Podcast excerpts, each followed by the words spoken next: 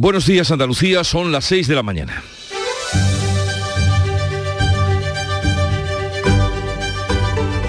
Despierta tu mente, descubre la realidad. En Canal Sur Radio, La mañana de Andalucía con Jesús Vigorra.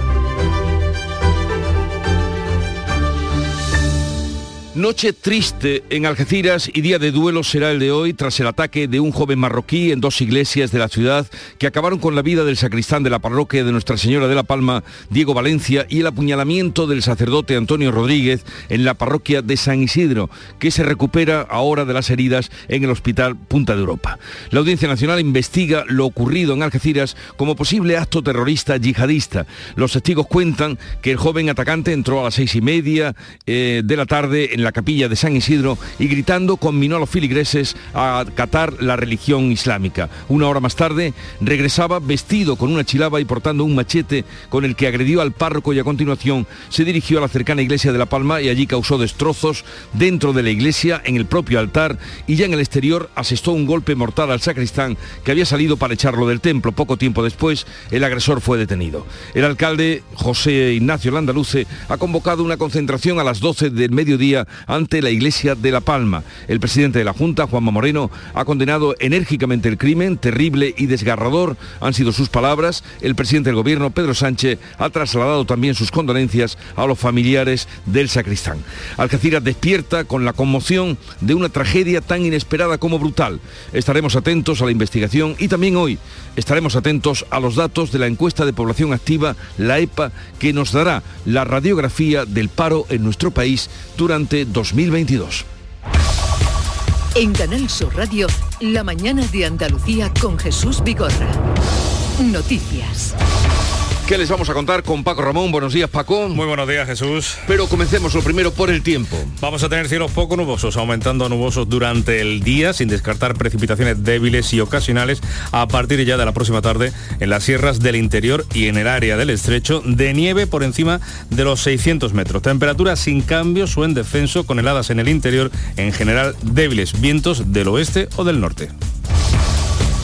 Atentado yihadista, como les venimos contando en Algeciras, un lobo solitario mata a un sacristán y deja cuatro heridos tras atacar dos iglesias en Algeciras. El presunto agresor está detenido y a la espera de pasar a disposición judicial. Se trata de un joven de origen marroquí de unos 25 años. Está acusado de matar al sacristán de una iglesia de Algeciras y de herir a otras cuatro personas. Hoy siguen los calabozos de la policía tras haber sido detenido poco después de los ataques que contamos. El joven acudió poco antes de las 8 de la tarde a la capilla de San Isidro, en uno de los barrios más populares de la localidad gaditana, y tras discutir con el párroco, Antonio Rodríguez, le asestó una puñalada en el cuello hiriéndolo de gravedad. El cura está ingresado en el hospital Punta Europa y hoy podría recibir el alta médica. Después se trasladó a la iglesia de Nuestra Señora de la Palma, la mayor de Algeciras, y allí mató al sacristán, a Diego Valencia.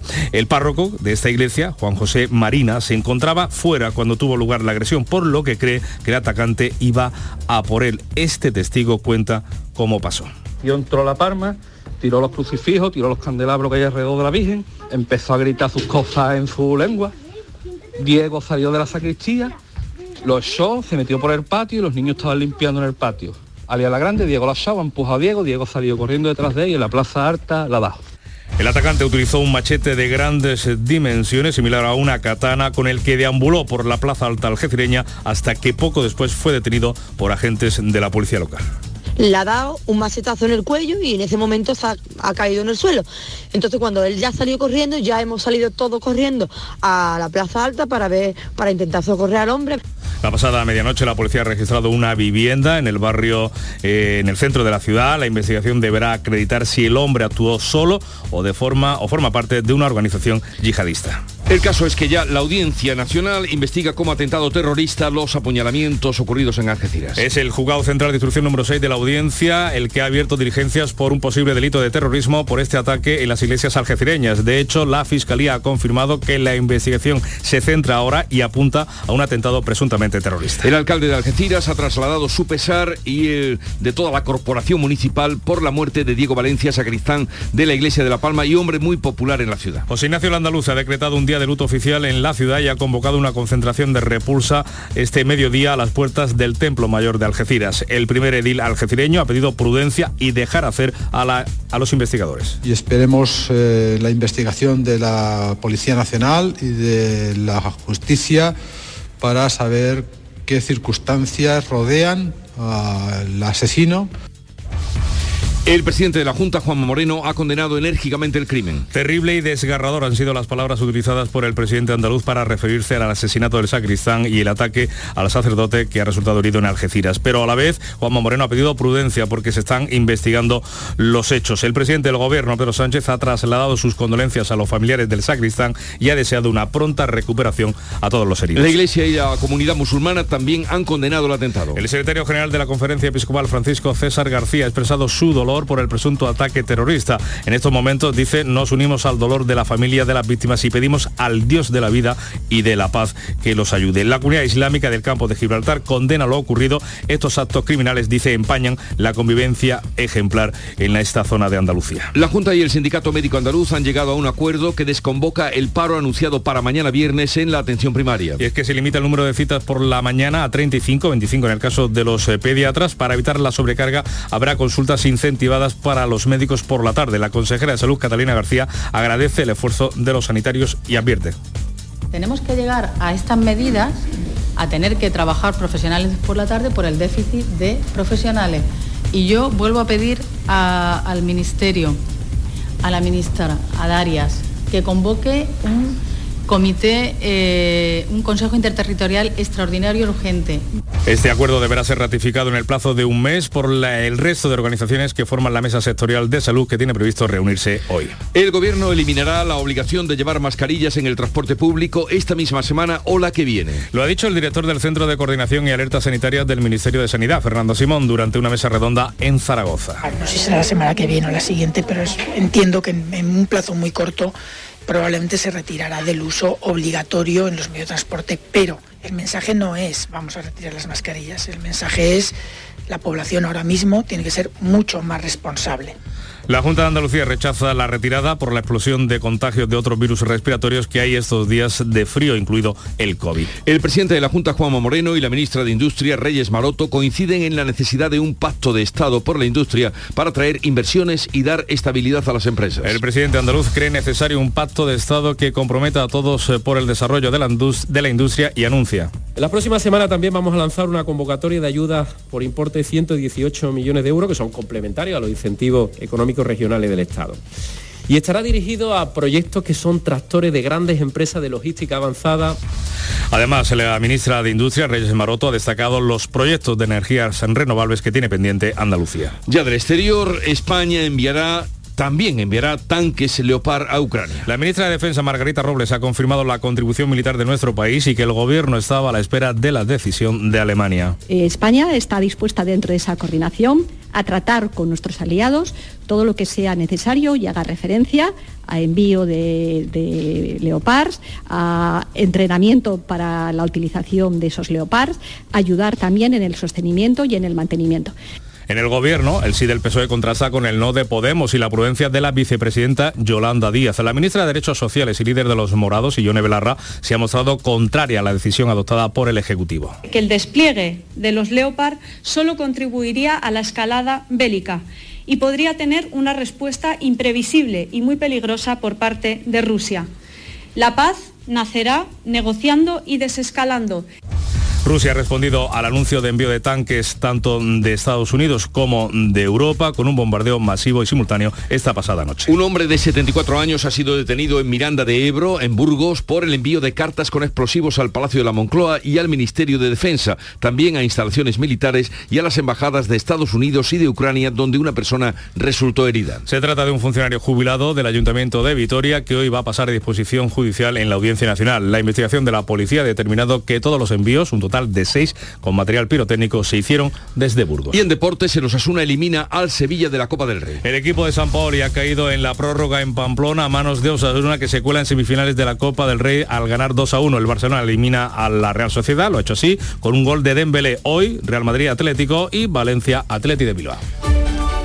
Pues así viene el día y enseguida se lo vamos a contar, pero vamos a ver cómo lo reflejan los periódicos que ya ha repasado, la prensa. Olga Moya. Olga, buenos días. Hola, ¿qué tal? Buenos días. Pues vamos a comenzar con Europa Sur, este periódico de Algeciras que ocupa toda su página, su primera página, con la fotografía de lo ocurrido. Se ve a la policía que ha acordonado la zona y a la víctima mortal en el suelo. Dice, ataque al corazón de Algeciras. Así titula. Y y dice que Yassin fue detenido por la policía local en la Plaza Alta tras el asesinato. El Mundo, porque toda la prensa nacional pues también se hace eco de lo ocurrido en Algeciras, El Mundo mm, titula así, la policía vigilaba al magrebí que atacó a los religiosos de Algeciras, dice que lo controlaban desde hacía cuatro días por actuar de forma sospechosa en un barrio muy conflictivo. Y también eh, recoge pues eh, a los testigos, lo que han dicho los, los, testigos, lo que han contado. Dice que la catequista se puso de rodillas y gritó, eh, no me mates, y que el sacristán le increpó, echó a correr, pero le alcanzó en la calle y lo mató. Eh, tiene también otros asuntos, este diario, otros asuntos em, destacados. Dice que así prometió la vicepresidenta Rivera a Paje el fin del trasvase. Dice, no te preocupes, va a salir como hemos hablado tú y yo. Paje advirtió a la vicepresidenta de que acudiría al Supremo si no se aprobaba ese plan del Tajo previsto y que ésta lo tranquilizó y le dijo que el recorte iba a seguir adelante. En el país em, destacamos la fotografía de portada porque no es usual y, así titula, dice, un inusual pacto de Estado, delegaciones del PP y del PSOE, encabezadas por Félix Bolaños y Cuca Gamarra, alcanzaron ayer una reunión en el Congreso, un principio de acuerdo para reformar el artículo 49 de la Constitución, para sustituir el término disminuidos por personas con discapacidad. Y bueno, pues la foto, eh, todos sentados en la mesa, dice los dos partidos decidieron ceñir la reforma a este único punto. Y también lleva... Eh, un apartado en cultura, dice Vargas Llosa invita a Juan Carlos I a su ingreso en la Academia Francesa. Y ABC, eh, además de, lo ocurrido en Algeciras, pues lleva también una entrevista a la presidenta de la Comisión de Control Presupuestario, a Mónica Holmeyer. Dice, iremos a España porque el Gobierno no nos dice dónde están los fondos de recuperación. Nos asomamos ahora al exterior con la prensa internacional que ha repasado y resumido para ustedes Beatriz Almeda. Buenos días, Bea. Buenos días. Los diarios extranjeros se hacen eco de los sucesos de Algeciras. La República Italiana ataca dos iglesias a machetazos, mata al sacristán, tres heridos, incluido el párroco. Investigan eh, por terrorismo. En el portugués Correo de la Mañana, sacristán muerto y cuatro heridos en ataque a machetazos a dos iglesias de Cádiz. Cambio de continente y de tema, el New York Times titula cómo Biden aceptó a regañadientes enviar tanques a Ucrania. El anuncio se produjo después de semanas de tensas negociaciones con el canciller alemán y otros líderes europeos. Es improbable que los tanques Leopard 2 de Alemania y los Abrams de Estados Unidos lleguen pronto. Y esto es lo que aprovecha el Pravda de Rusia. Habrá tanques, pero no ahora, titula. Estados Unidos desanima a Ucrania con la decisión de, suministrar sus carros de combate. En el Daily Mail, Occidente finalmente se ha unido para defender la libertad. La portada del periódico presenta una imagen de Volodymyr y Olena Zelensky en el cumpleaños número 45 del presidente ucraniano que fue ayer, cumplió 45 años. Financial Times va un paso por delante y considera el envío de aviones de combate F-16, que es lo que ha empezado ahora a pedir también eh, Zelensky, cazas, quiere cazas. La compañía aeroespacial Lockheed Martin está preparada para satisfacer la demanda de su avión F-16.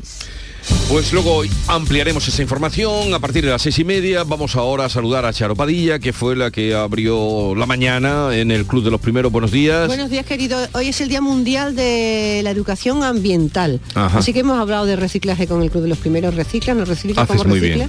Y está muy bien, porque eso nos ayuda a concienciarnos a todos.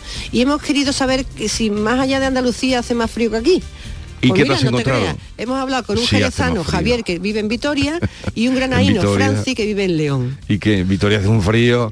Mm, sí, los dos sitios hacen frío, pero no muchos más menos grados que aquí. Bueno, de momento por lo menos, bueno, lo habrá. pero ellos están ambientados allí, ¿eh? El de Vitoria y el de León.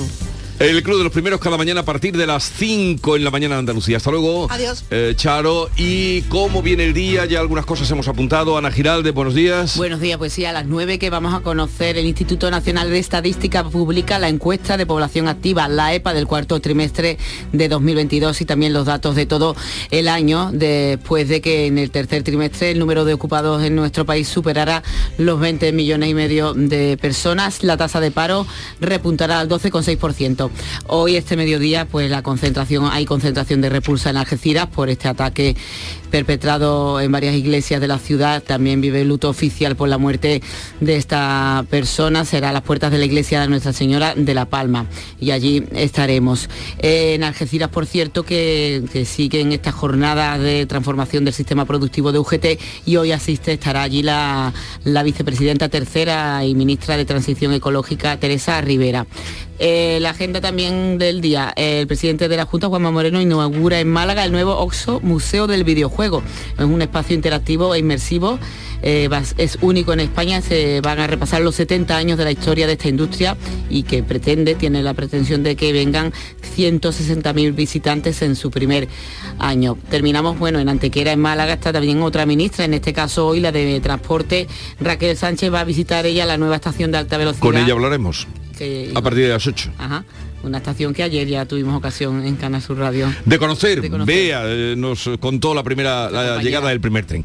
Bueno, oh, vamos a ver atentos a la EPA, estaremos a partir de las 9 y un poco de música ahora con Cristina Ramos y David de María. Hoy ya lo sé, detrás de un adiós fugaz todo puede empezar y sigo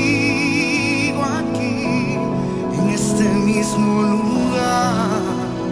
Hoy sé que tú supiste esperar La música que nos llega desde Canal Fiesta Radio habrá una segunda vez, pero Oscar Wilde decía que para una primera impresión no hay una segunda oportunidad. Y algunos dicen que las segundas partes nunca fueron buenas. No sé de esto. Pero para una primera impresión no hay una segunda oportunidad. Por eso hay que dar lo mejor de sí en la primera. En fin, pero esto es otra canción. Y esto es el programa de Canal Sur Radio, La Mañana de Andalucía, que se pone en marcha y que les invita a vivirlo y compartirlo hasta las 12 del mediodía. Sigue ahora la información.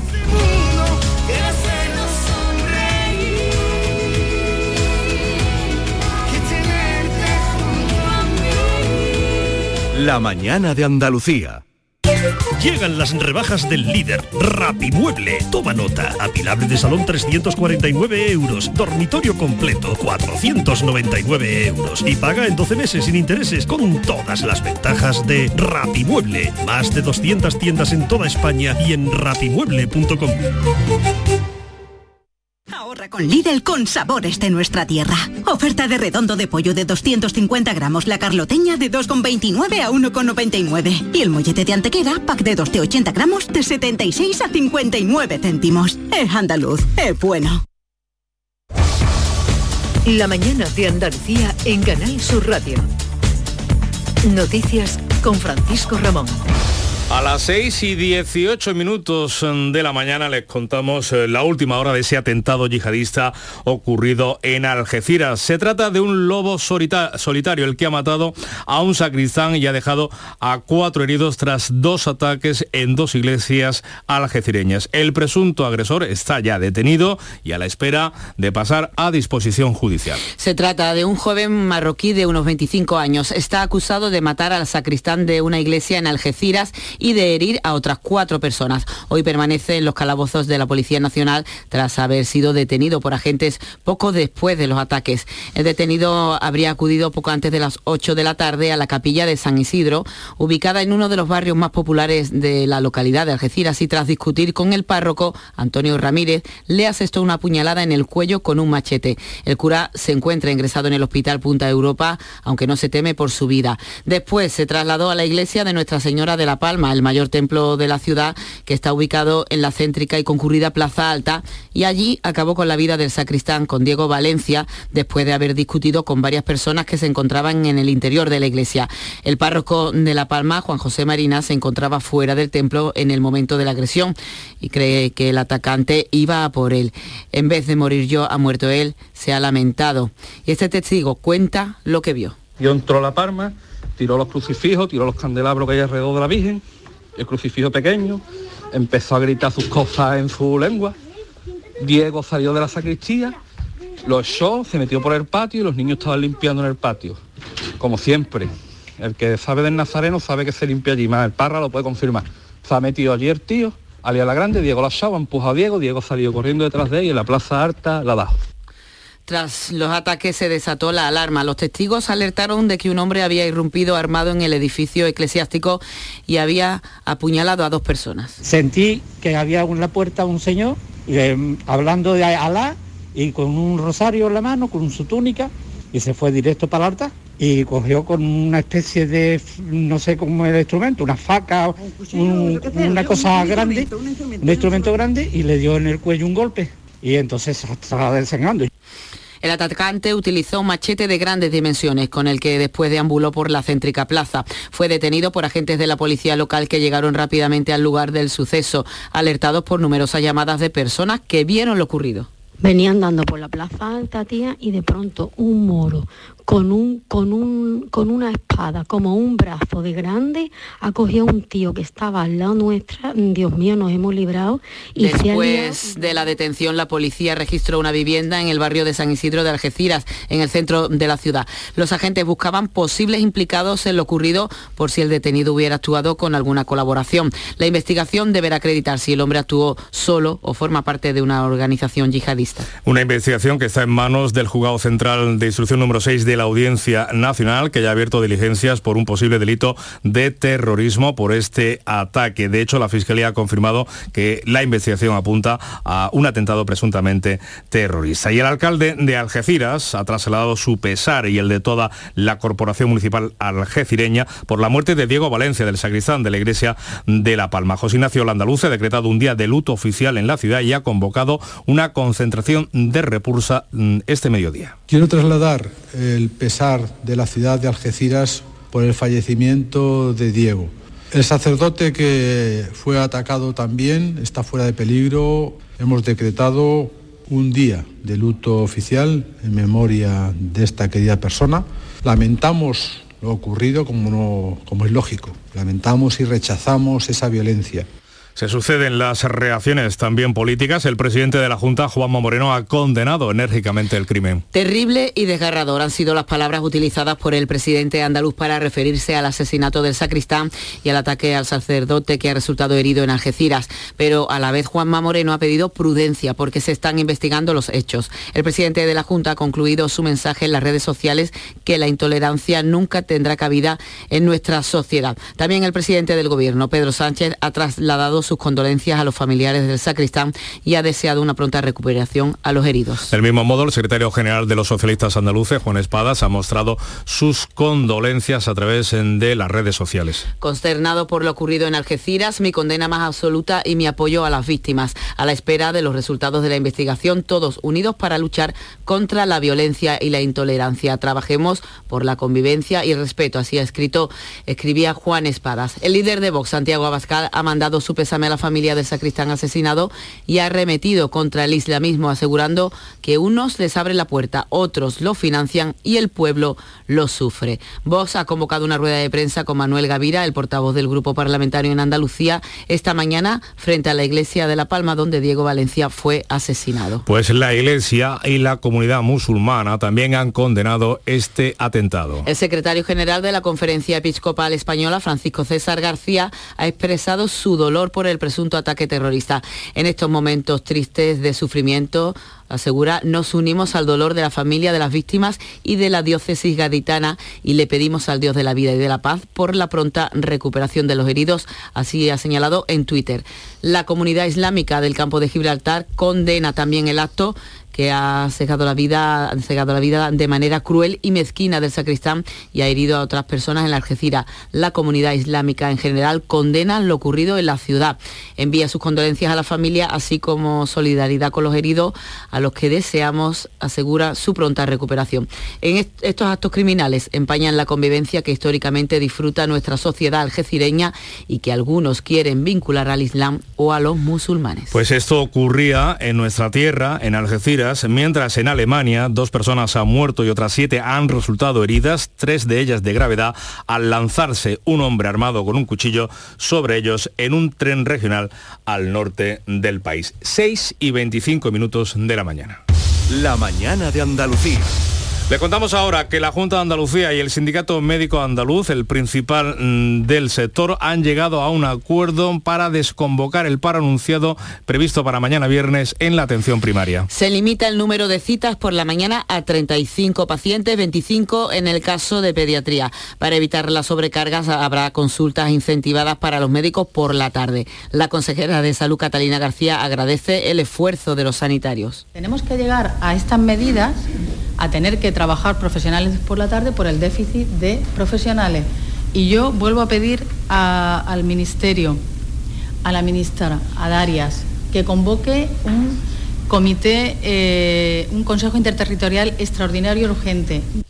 El portavoz del sindicato médico que ha desconvocado el paro, Rafael Carrasco, ha valorado la limitación de consultas que realizarán los médicos a partir de ahora. Es un acuerdo que va a beneficiar mucho a la población porque va a mejorar la asistencia.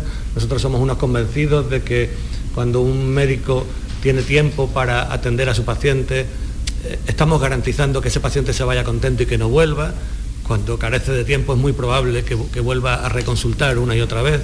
Ahora este acuerdo, este acuerdo debe ser ratificado en el plazo de un mes por el resto de organizaciones que forman la Mesa Sectorial de Salud, que tiene previsto, por cierto, reunirse hoy. Sin embargo, ese resto de organizaciones sindicales considera que la medida pactada de limitar las agendas de pacientes es un parche y los profesionales que convocaron paros indefinidos desde el pasado viernes, aglutinados en un sindicato minoritario de atención primaria, han confirmado que mantienen esos eh, paros, esa jornada de huelga indefinida, a pesar de la nula UGT duda de que la limitación de consultas a 35 diarias para los médicos de atención primaria y 25 para los pediatras se vaya a cumplir. Y desde Comisiones Obreras, José Pelayo Galindo se ha mostrado sorprendido ante el contenido del acuerdo, ya que asegura esa limitación de las agendas es algo que había propuesto su sindicato en la mesa de diálogo social. Tan solo porque es algo que había propuesto eh, Comisión Obrera en la mesa de diálogo social hace ya varias semanas y que teníamos la confirmación de que era aceptado por la Administración desde el viernes, el viernes pasado.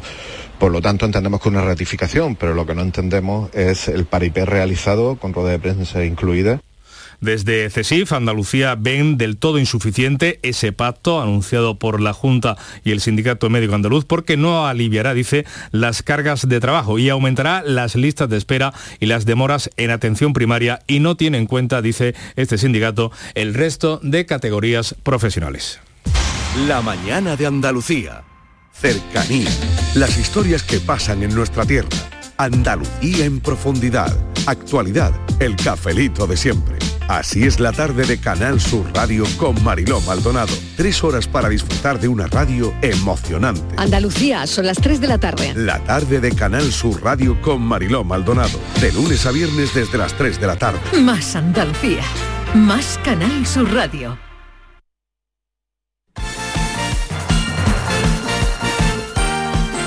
6 y 28 minutos de la mañana, resaca copera sin acento andaluz. Antonio Camaño, ¿qué tal? Buenos días. Buenos días, el Sevilla eliminado de la Copa del Rey en la prórroga en Pamplona, donde cae 2 a 1. En Nesiri llegaba a empatar el partido. En el descuento, Osasuna hacía el segundo en la prolongación, en uno de los mejores partidos de la era San Paoli, pese a la eliminación. El Barça en semifinales, sin embargo, gracias a un gol de Dembélé en el Camp Nou que eliminaba a la Real Sociedad anoche. Hoy en el nuevo Bernabéu Derby madrileño, Real Madrid Atleti y Valencia Atleti Bilbao en Mestalla. Además, Pepe Mel destituido en Málaga, Pellicer regresa y debutará en el Molinón el domingo para sacar al equipo de la cola de segunda. La selección española de fútbol jugará el 15 de junio próximo las semifinales de la Liga de Naciones ante Italia tras el sorteo de la UEFA. En el mercado, el Betis pierde a Ayoce que tira para Villarreal. El Cádiz se hace con Escalante, el Granada con el senegalés Famara. En baloncesto, Unicaja Málaga vence en el primer partido del top 16 de la Basket Champions League al AECA de Atenas en el Carpena por 88-66. Y en balonmano, mañana semifinales del Europeo España-Dinamarca tras la victoria de los hispanos ayer ante Noruega.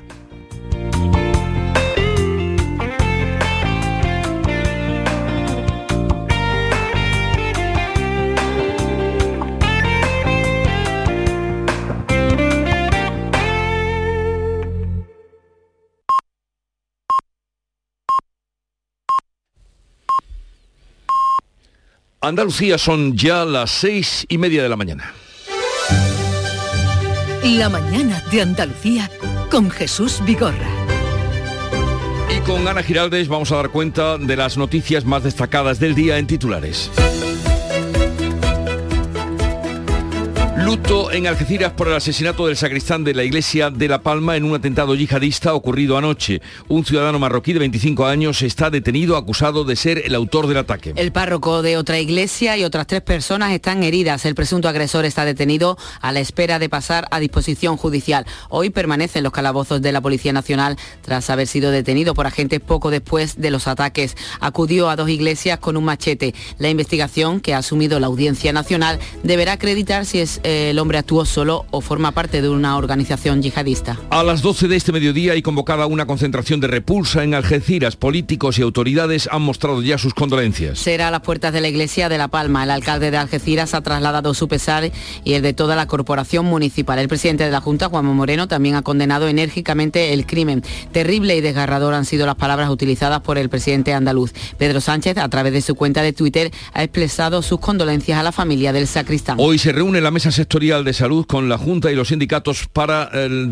tras la desconvocatoria de la huelga en atención primaria, eh, primaria que estaba prevista para mañana. El acuerdo anunciado entre la Consejería de Salud y el Sindicato Médico Andaluz deberá ser ratificado en el plazo de un mes. El martes próximo habrá otra mesa de trabajo con sociedades científicas y colegios profesionales donde la Junta aportará un documento con todo lo que se ha hecho en primaria.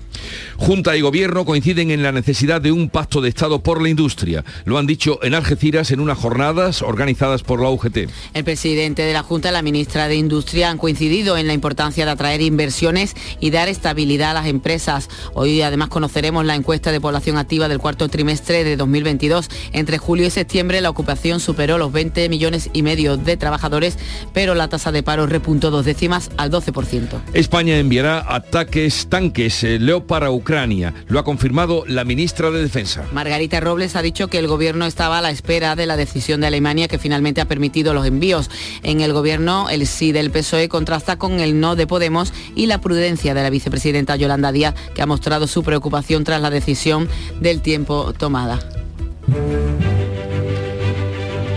Bueno, vamos al santoral, pero antes el tiempo, que es muy importante en esta fecha, es muy importante. A ver, Ana, el tiempo pronóstico para hoy. Pues sí, porque hay cielos poco nubosos aumentando a nubosos durante el día sin descartar precipitaciones débiles y ocasionales a partir de esta tarde ya en las sierras de interior y en el estrecho y Serayán de nieve por encima de los 600 metros. Las temperaturas sin cambio o en descenso con heladas en el interior en general débiles y los vientos seguirán siendo del oeste o del norte. Y ahora hagamos lo propio de esta hora Recordarles que hoy es San Timoteo, que fue un cristiano del siglo I, siglo I, citado en numerosos pasajes del Nuevo Testamento. Siempre su figura está asociada a Pablo de Tarso. Fue sin duda uno de los más fieles colaboradores del apóstol, tanto en sus viajes y misiones, eh, de los que formó parte, como también en calidad de portador de los mensajes a todos eh, y a las epístolas a todos los cristianos. Y tal día como hoy, estamos a 26 de enero de 1920, era el primer lunes en que dejaban de publicarse los periódicos en España, como consecuencia de la implantación del descanso dominical para los periodistas y los trabajadores de la prensa. ¿Cómo han cambiado las cosas? que acabaremos en los días en los que los periódicos, en fin, ¿qué le voy a decir? Eh, periódicos en papel, eh, me refiero. Pero aquello fue eh, trascendente. Primer lunes se dejaban y se sacaban la hoja del lunes, eh, cuyo dinero siempre iba para asuntos benéficos. Eso no hace tantos años, ¿eh? Lo de la hoja del lunes. Tú eso no lo has vivido. Sí, Paco, tú eres muy joven, Sí, la hoja del lunes. visto. ¿Tú cómo vas a vivir? y tal día como hoy de 2021, hace muy poquito, el mundo superaba los 100 millones de casos de la COVID-19, según el recuento de la Universidad Hawkins de Maryland en Estados Unidos. Eh, pues tal día como hoy hace eso, estábamos, ¿cómo estábamos hace dos añitos? Uf, y ahora sale Simón, uh, qué recuerdos. Simón. Eh, la cita del día. La cita del día que dice así.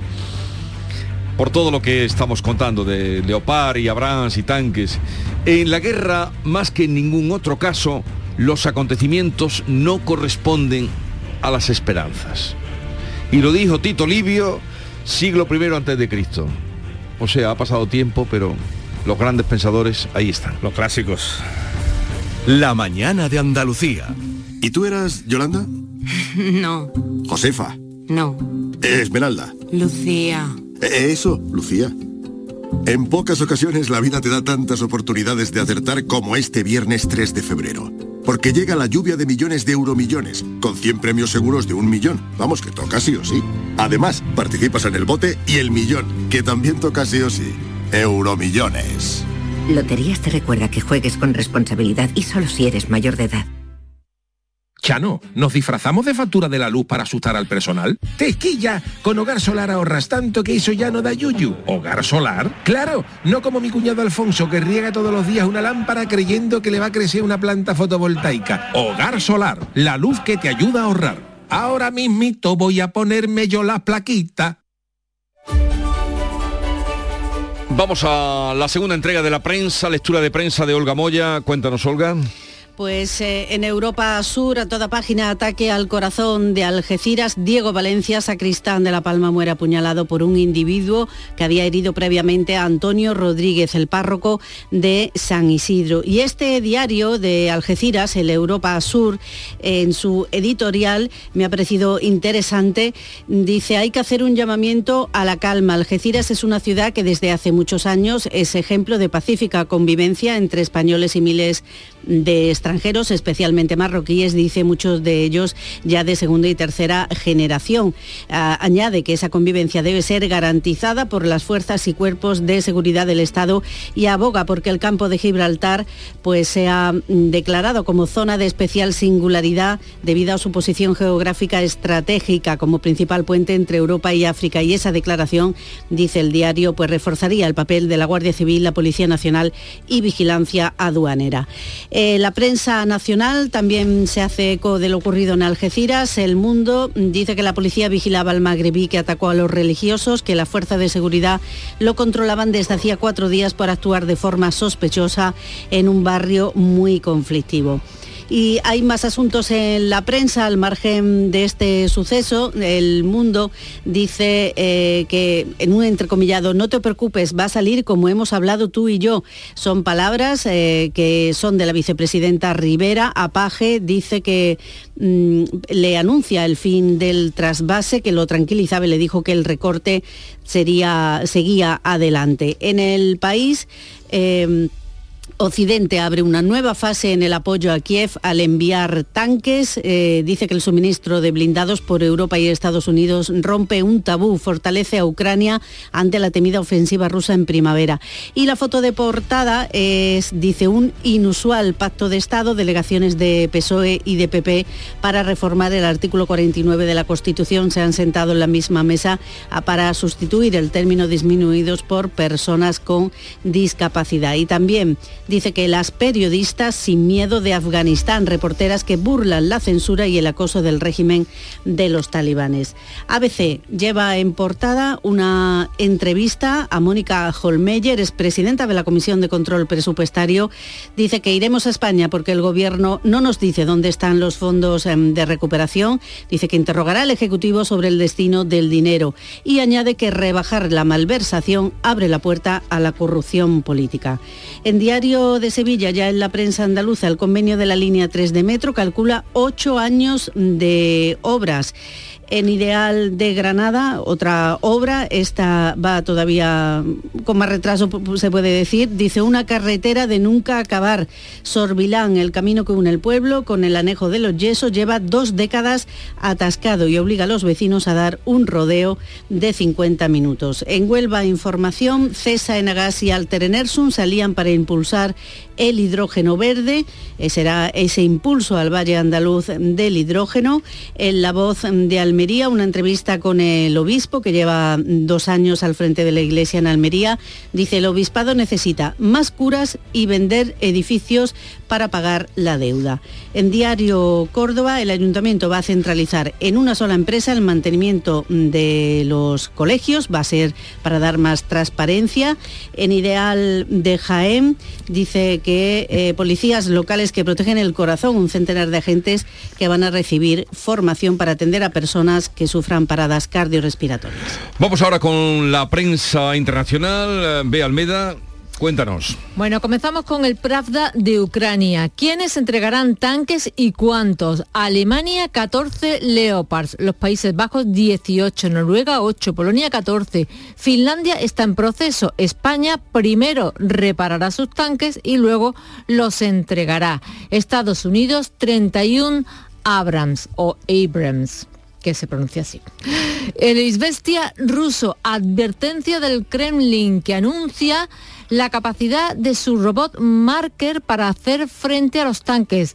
Abrams y Leopard podrá detectar y golpear automáticamente los carros de combate de Alemania y Estados Unidos. Bueno, luego vamos a hablar con un general que a ver si nos aclara la importancia que tienen estos eh, Leopard y Abrams que tú has detallado muy bien. La prensa internacional recoge el doble apuñalamiento de Algeciras de anoche.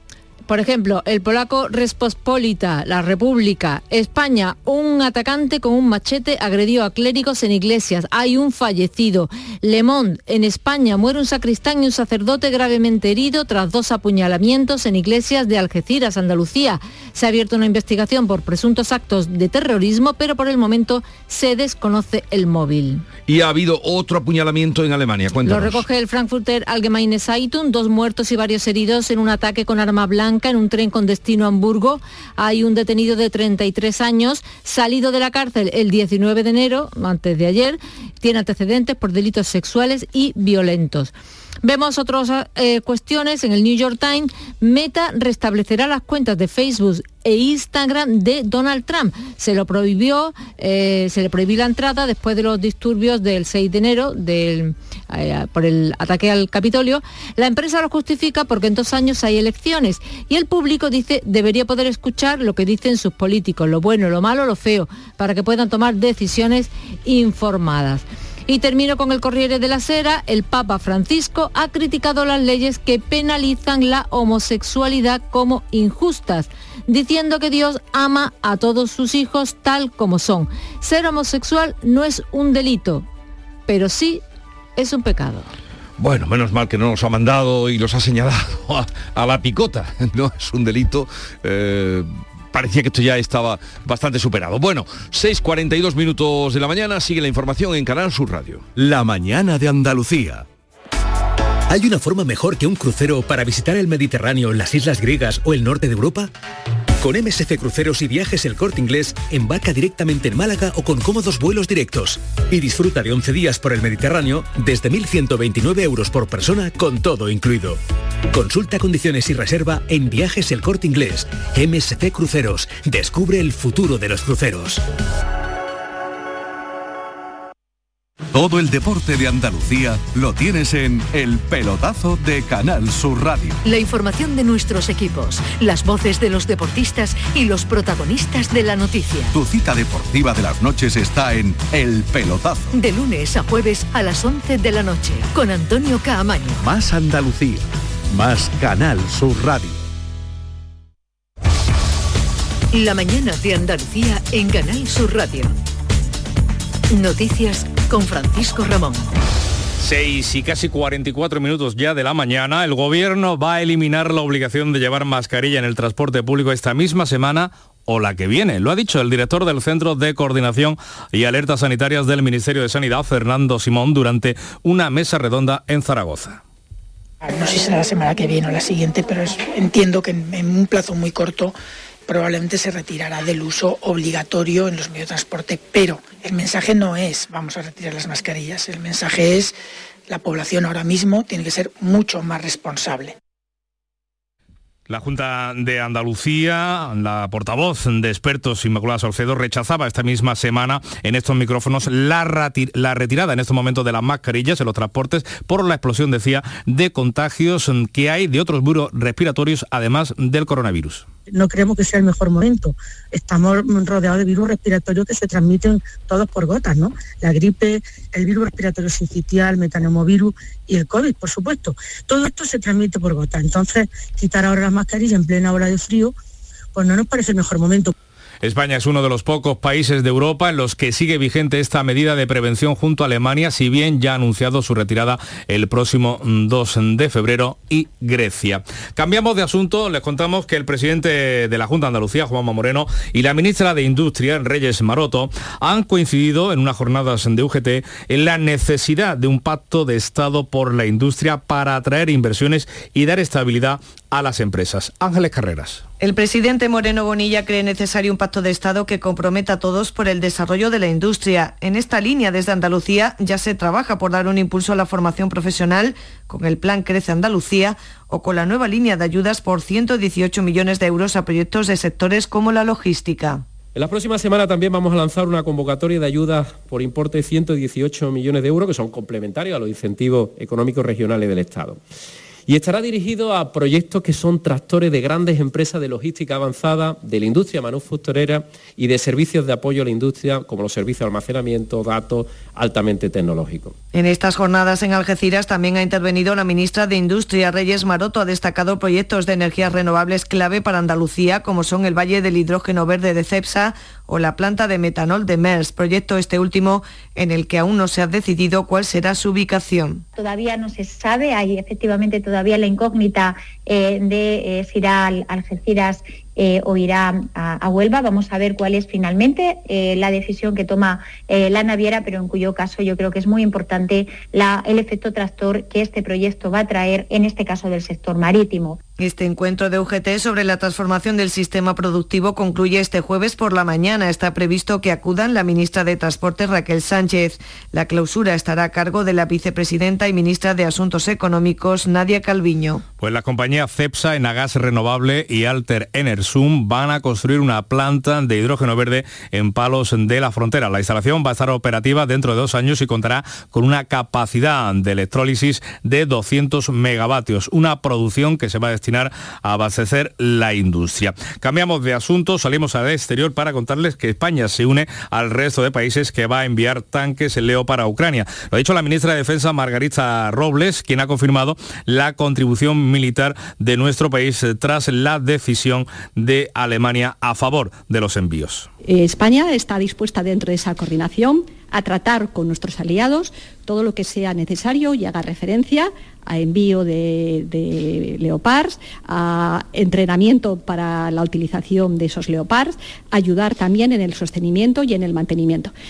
En el gobierno, el sí del PSOE contrasta con el, no, con el no de Podemos y la prudencia de la vicepresidenta Yolanda Díaz. Y tenemos también una última hora, un varón con movilidad reducida fallecido en un incendio de su vivienda esta pasada madrugada en Sevilla, en la capital hispalense. 6 y 48 minutos de la mañana es el tiempo, como cada día, del carnaval en Canal Sur Radio y Radio Andalucía Información con Fernando Pérez. ¿Qué tal, compañero? Buenos días. Buenos días. A la una y media de la madrugada finalizaba la quinta jornada de la fase clasificatoria del concurso de coplas del Gran Teatro Falla.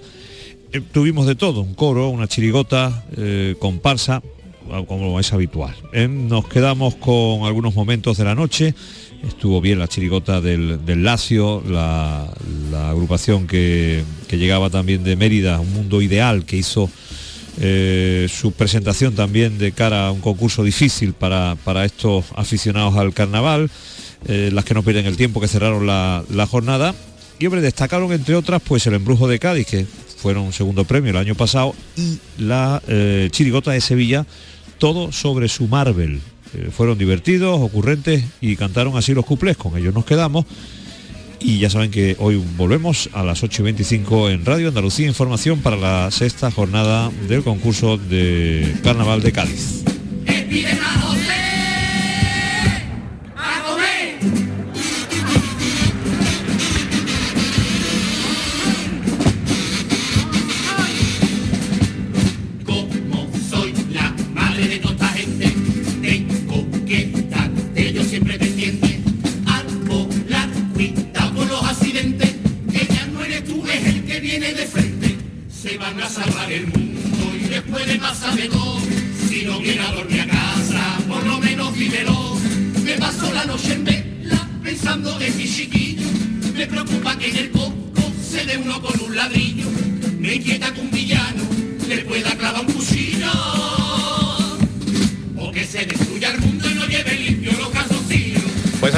A las 7 menos 10 de la mañana. Es el tiempo de la información local la más cercana en Canal Sur Radio y Radio Andalucía Información. En la mañana de Andalucía de Canal Sur Radio, las noticias de Sevilla. Con Pilar González. Hola, buenos días. El párroco herido en el ataque de Algeciras es de Écija. Estamos pendientes de su estado de salud. Y esta madrugada ha muerto un hombre en el incendio de su vivienda en Sevilla. Además, hoy el metro de Sevilla llega a Bruselas. Comienza la Semana Internacional de la Moda Flamenca y también el Festival de Música de Cine como antesala de la Gala de los Goyas. Y en deportes, el Sevilla se cae de la Copa del Rey. Enseguida se lo vamos a contar antes el tiempo. Hoy tenemos nubes, sobre todo por la tarde, sin descartar alguna precipitación débil y ocasional al final del día en la sierra. Temperaturas sin cambios o en descenso, con heladas débiles, viento del norte. Las máximas previstas son de 14 grados en Lebrija y Sevilla, 12 en Écija, 11 en Morón. A esta hora tenemos menos 2 grados en la Roda de Andalucía, menos 1 en Alanís y 3 en la capital. Sol Renovables, tu empresa de energía solar. Más de 20 años de experiencia en diseño, instalación y mantenimiento de placas solares y energías alternativas. Enchúfate al sol. ¿A qué estás esperando? Contacte con Sol Renovables para presupuesto de tu vivienda o empresa. www.solrenovables.com o 955 35 53 49. Las noticias de Sevilla. Canal Sur Radio. Comenzamos con una última hora. Esta misma madrugada, un hombre de 70 años con movilidad reducida ha fallecido en el incendio de su vivienda que se ha originado en una planta baja de la calle Puerto Rico, en el polígono norte de la capital. También les contamos que el párroco herido en el ataque de Algeciras, Antonio Rodríguez, es de Écija. Recibió una puñalada en el cuello y está ingresado en el Hospital Punta Europa. Y la Policía Nacional pide colaboración para localizar a un joven de 18 años, se llama Pablo Cuadrado Merchán. Última vez que se le vio fue el pasado día 17. Se cree que se ha ido de Sevilla a Madrid, pero los agentes advierten que este caso es de especial vulnerabilidad. Por ello se pide la colaboración ciudadana. Y hoy de nuevo volvemos a hablar del metro. La Asociación Sevilla Quiere Metro, a la que están adheridas más de 70 entidades y empresas de la ciudad, acude hoy a Bruselas para pedir a Europa dinero para pagar las obras del metro. La Asociación Ciudadana va a mantener reuniones con altos funcionarios de la Comisión Europea para exponer las carencias de movilidad que tiene Sevilla y su área metropolitana. Lo ha explicado aquí en Canal Sur Radio su portavoz Manuel Alejandro Moreno. Este jueves estaremos en la Comisión Europea en Bruselas para exponer la dramática situación que se vive en Sevilla y lograr fondos europeos que permiten la construcción de la red completa. Queremos hacer ver a la Comisión Europea que se trata de un problema de emergencia social y que Sevilla está pidiendo una solución. Esta reunión en Bruselas se produce tras un acuerdo calificado de histórico entre la Junta y el Gobierno para financiar el tramo norte de la línea 3 del metro, una firma que se ha producido 20 años después del acuerdo que hubo para financiar la línea 1. En cualquier caso, el presidente de la Junta, Juanma Moreno, ha destacado la lealtad institucional y cómo se ha logrado avanzar en un proyecto fundamental para Sevilla. Nos produce, como no puede ser de otra manera, una enorme satisfacción. Este momento se ha hecho esperar más de una década para ampliar una infraestructura que data precisamente del año 2009, que es cuando se hizo aquella única línea del metro en Sevilla y que por fin contará con una nueva línea. Por delante ocho años de obras, la ministra Raquel Sánchez explicaba cómo se harán los pagos por parte del Gobierno. Vamos a realizar una transferencia a la Junta de Andalucía de más de 20 millones de euros antes de 30 de junio, decía, del 2023, en concepto de anticipo para iniciar las obras. A partir del 2024, las siguientes aportaciones se abonarán antes del 31 de diciembre de cada año. El alcalde Antonio Muñoz agradecía el consenso y anunciaba que esto no puede parar aquí. No renunciar a nuestra red completa del metro.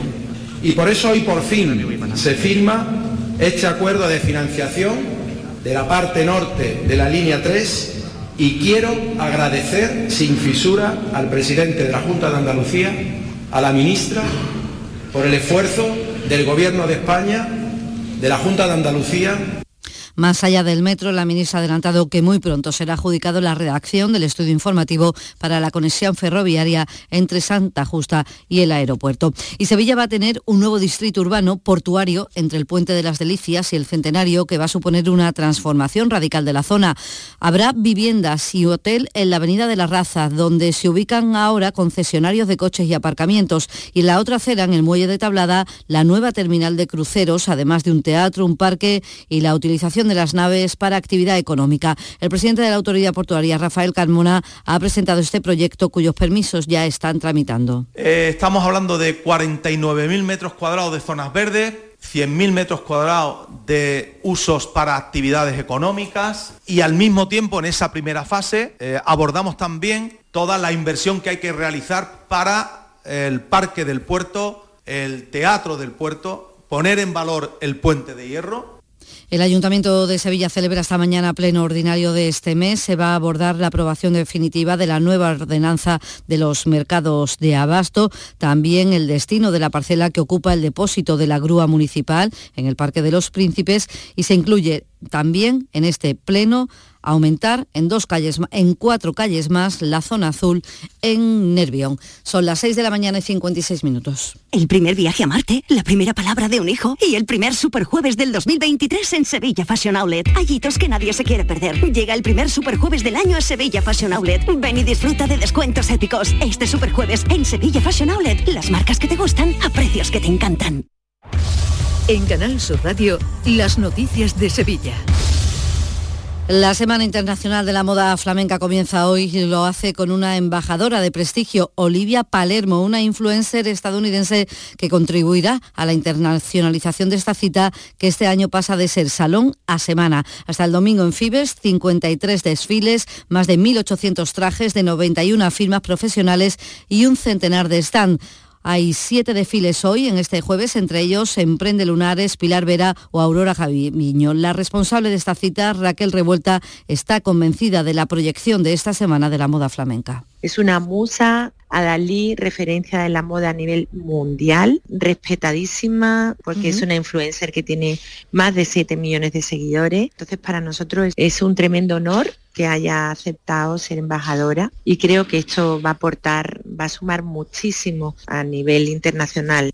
Y hoy comienza también el Festival Internacional de Música de Cine de Sevilla, que marca las actividades previas a la Gala de los Goyas, que será el 11 de febrero. En la programación destacan dos conciertos de la Real Orquesta Sinfónica de Sevilla. El primero hoy, como cuenta su director Francisco Cuadrado, será una noche de aventuras. Tenemos un primer concierto con la ROS, la Real Orquesta Sinfónica de Sevilla en Cartuja Center, que lleva por título Una noche de aventuras y es un recorrido por bandas sonoras de películas de aventuras como Ben Hur, El Señor de los Anillos, El Capitán Trueno, Las Crónicas de Narnia o la recientemente estrenada Tadeo Jones 3. El Hospital Universitario Virgen del Rocío lidera el número de trasplantes hepáticos de toda Andalucía, es el tercero de España. En 2022 ha hecho 72 implantes de este tipo, 150 59 renales, 142 en adultos y 17 infantiles. También es el centro que ha hecho más trasplantes cardíacos en adultos. En total, en todo el año, el Virgen del Rocío ha hecho 251 trasplantes. Según ha explicado aquí en Canal Sur Radio la coordinadora de trasplantes, Manuel Acil, la calidad de vida de todos los trasplantados cada vez es mayor el tratamiento inmunosupresor, todo lo que es el mantenimiento del donante y, luego posteriormente eh, los cuidados de, los pacientes trasplantados han mejorado mucho lo que es los cuidados post-trasplante y bueno, eso ha mejorado mucho la calidad de vida y la recuperación después del trasplante de estas personas. También les contamos que la mesa de la Diputación Permanente del Parlamento Andaluz ha aprobado por unanimidad la propuesta del Grupo Popular de denominar el Salón de Usos Múltiples con el nombre del edil del PP en el Ayuntamiento de Sevilla, Alberto Jiménez Becerril, asesinado por ETA hace 25 años junto a su esposa Ascensión García Ortiz, y que un hombre de avanzada edad ha sufrido una caída en los raíles del tranvía en la Avenida de la Constitución y se ha golpeado la cabeza. Ha estado en el suelo hasta que ha sido atendido por los servicios sanitarios. Vamos ya con el deporte. Antonio Cabaño, buenos días. Buenos días. El Sevilla eliminado de la Copa del Rey en la prórroga en Pamplona, donde cae 2 a 1. En Nesiri llegaba a empatar el partido. En el descuento, Osasuna hacía el segundo en la prolongación, en uno de los mejores partidos de la era San Paoli, pese a la eliminación. Y la verdad que jugamos como, hoy jugamos como un equipo grande. Eh, no, forzado no, porque la derrota que nos, que nos tocó hoy es muy fuerte y porque teníamos ilusiones. Convencido que hicimos un muy buen partido, que fuimos muy superiores y que el fútbol nos quitó lo que merecimos. Necesito de ti. Y Laura Pausini pondrá el broche de oro en la tercera edición de Icónica Fest. Tendrá concierto el 21 de julio en la Plaza de España. Será uno de los dos conciertos que va a ofrecer este año en toda España. A esta hora menos 2 grados en Estepa, 3 en Sevilla, 0 en Morón.